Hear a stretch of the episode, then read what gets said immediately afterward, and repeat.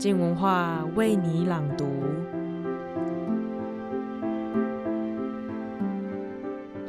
在英国作家乔治·欧威尔的经典小说《一九八四》里曾经说过：“谁控制了过去，他就控制了未来。”关于历史，它就像是一块积木，拼凑着我们现在所认识的世界，甚至是未来世界的样貌。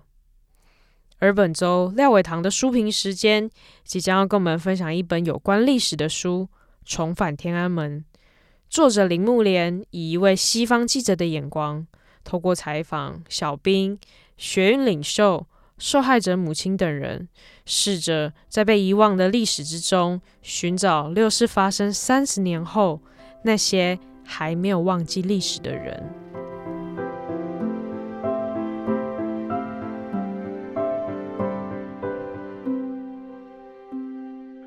我是廖伟棠，我要为你朗读我的书评，并非不合时宜的纪念。评铃木莲重返天安门。这篇文章在台湾刊出时，六四运动三十周年的纪念已经过去一个月了。一时异地，读者会善忘吗？即使善忘，也无可厚非。就像铃木莲在《重返天安门：流亡的人》那一章里写及乌尔开西在台湾的现状，他的笔调对四周的冷漠不无讽刺。然而，他们也不得不承认，如果无法跟本土议题挂钩，流亡者并无理所当然的光环，使他在一个民主社会中获得持续关注。按传媒效应考虑，这篇文章应该一个月前写，但现在写。正是一个机会，让我们自问：我们能否做到像书中受访者那样拒绝遗忘？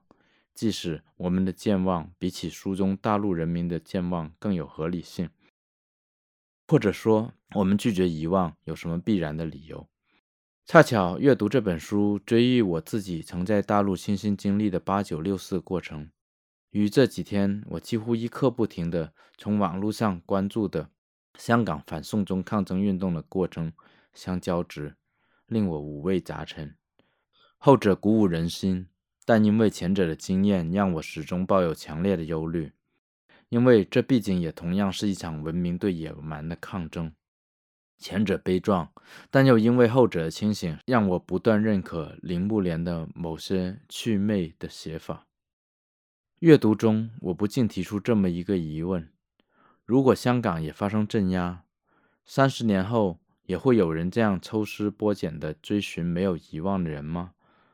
人们是否不会那么容易遗忘，或者相反，网络时代貌似能留下更多的物证、更多的线索，但它同样容易风起云涌，稀释掉很多即时的义愤。它的泥石俱下，也容易纵容那些装作理性、中立、客观的偏帮。就像维基百科的许多争议条目一样。不过无论怎样，我佩服铃木莲的勇气与策略，而我也相信，即使香港沦亡、名声起因，未来也会有另一个铃木莲去写下今天的抗争和拒绝遗忘的我们。未来的书写者也许会学习他的书写策略。铃木莲非常从容，甚至带点幽默地走进历史的步调。无疑比过往那种苦大仇深又混杂一种揭秘快感的竞速腔调更吸引人。这也取决于他的特殊身份，他既是一位老练的西方记者，但也是一位中西混血儿。他的新加坡华人血统与香港的成长经验，令他对大陆的苦难依然存有悲愤，但点到即止。他清醒地意识到自己实质上也在旁观他人的痛苦，从而。不悲壮化自己的努力，只留下像天安门母亲张先林等守望者的务实身影。其实这更动人。重返天安门第一章，小兵不是从被镇压者，而是从一个间接执行了镇压任务的士兵写起。有意思的是，这个没有开枪的士兵，他拍摄了当年从军队角度看到的镇压，日后念念不忘，成为冒险创作六四主题艺术的艺术家。晨光看似一个绝无仅有的个例，国家暴力机器当中的觉醒尤其困难。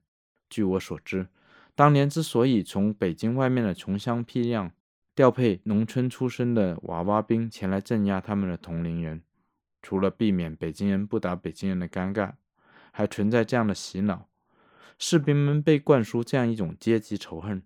你看这些学生，国家供养他们读大学，他们不珍惜；你们虽然读不上大学，但是你们更爱国。陈光自觉的艺术潜质，让他避免了这种洗脑。即使当时他没有接受艺术训练，退伍后他才考上中央美术学院。他拍摄的现场照片就带有一定的疏离和批判视角，比如说，有的照片会把焦点聚焦在前景学生被摧毁的帐篷和杂物，而不是后面耀武扬威的同袍。艺术填补了良心的空缺，成为日后的良心。无独有偶，除了本书写作时六四二十五周年站出来的陈光。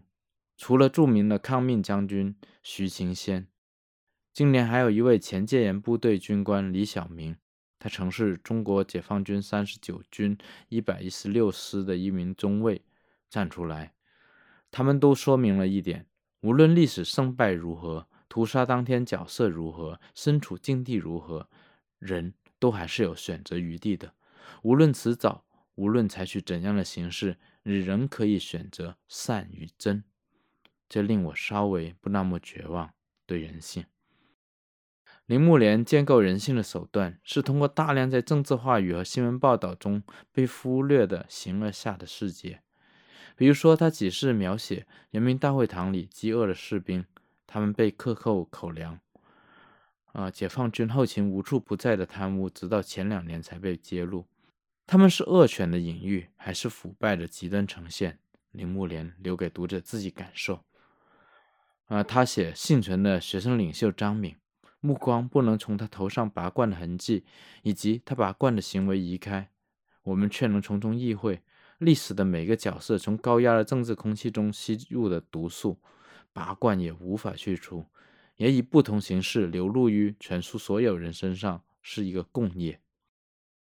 除了关键的抉择，历史漩涡中每个人都有身不由己、如被摸针的时刻。张敏作为学生领袖，得以亲身体验权力如何僵化和异化。中国人的组织癖、开会迷，同时也出现在抗争者阵营里。张敏记忆中，当时人们自豪地携带着写着身份的布条游行，也是一直让我不舒服的地方。抗争成为一种炫耀，潜台词是，连我作为人民日报文联作写这种国家喉舌的人都出来了。镇压过后，最善于遗忘和改弦易辙的也是这种人，就和他们之前选择成为权力附庸一样轻易。被铃木莲采访的每个人都是让人震撼的，同时也是存在特殊选择角度的。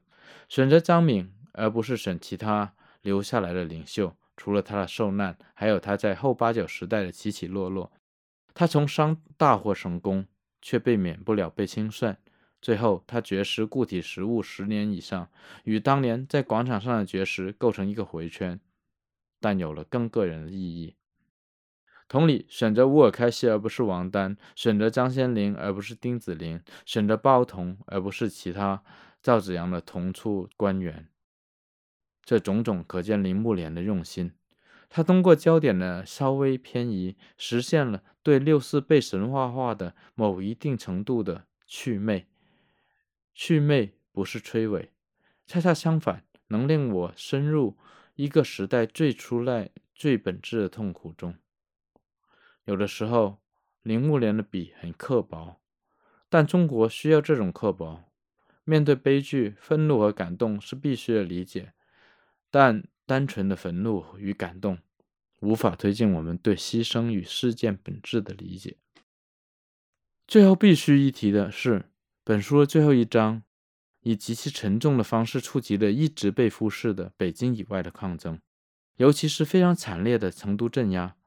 成都的意义何在？是徒劳的挣扎、无谓的牺牲，还是匹夫之怒所证明的人性觉醒？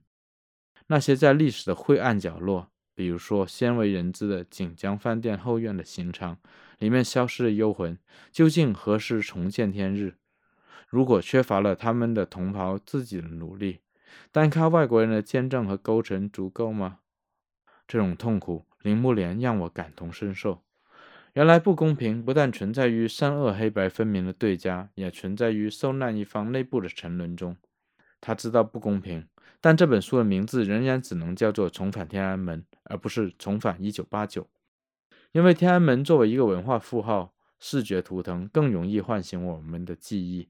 出版者也非常明白，这是不合时宜的纪念当中合时宜的权宜。我姑且也把这视为整个悲剧叙事中必要的一环，就像后八九时代的种种利益补偿、花样互市、恶流争生，都是绵绵不绝但声声欲裂的语音。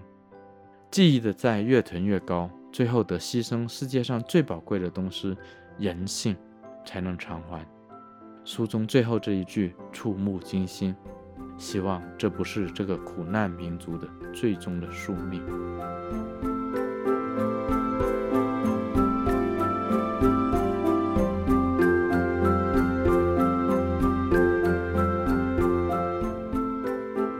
在书中，每一位现身分享故事的人，他们都像是一个个历史的承载体，从不同的身份、不同的立场、不同的角度去观看六世这件事情。可想而知，所拼凑出来的也会是交织着多重视角的故事版本。我想，不只是六世，其实在国内还有许多事情、许多历史。甚至是国际上面的大事，也都需要透过寻找这些故事的声音，让记忆在稀释之前有重新被看见的可能。谢谢收听，本周的书评就到这里。想了解更多好玩的节目吗？或是有什么话想对我们说的，都欢迎到静文化的粉丝专业留言，我们都会在线上等你哦。最后，在这边偷偷跟大家说个小预告。那就是近期我们也将会推出全新的系列节目，到时候我们在线上见喽。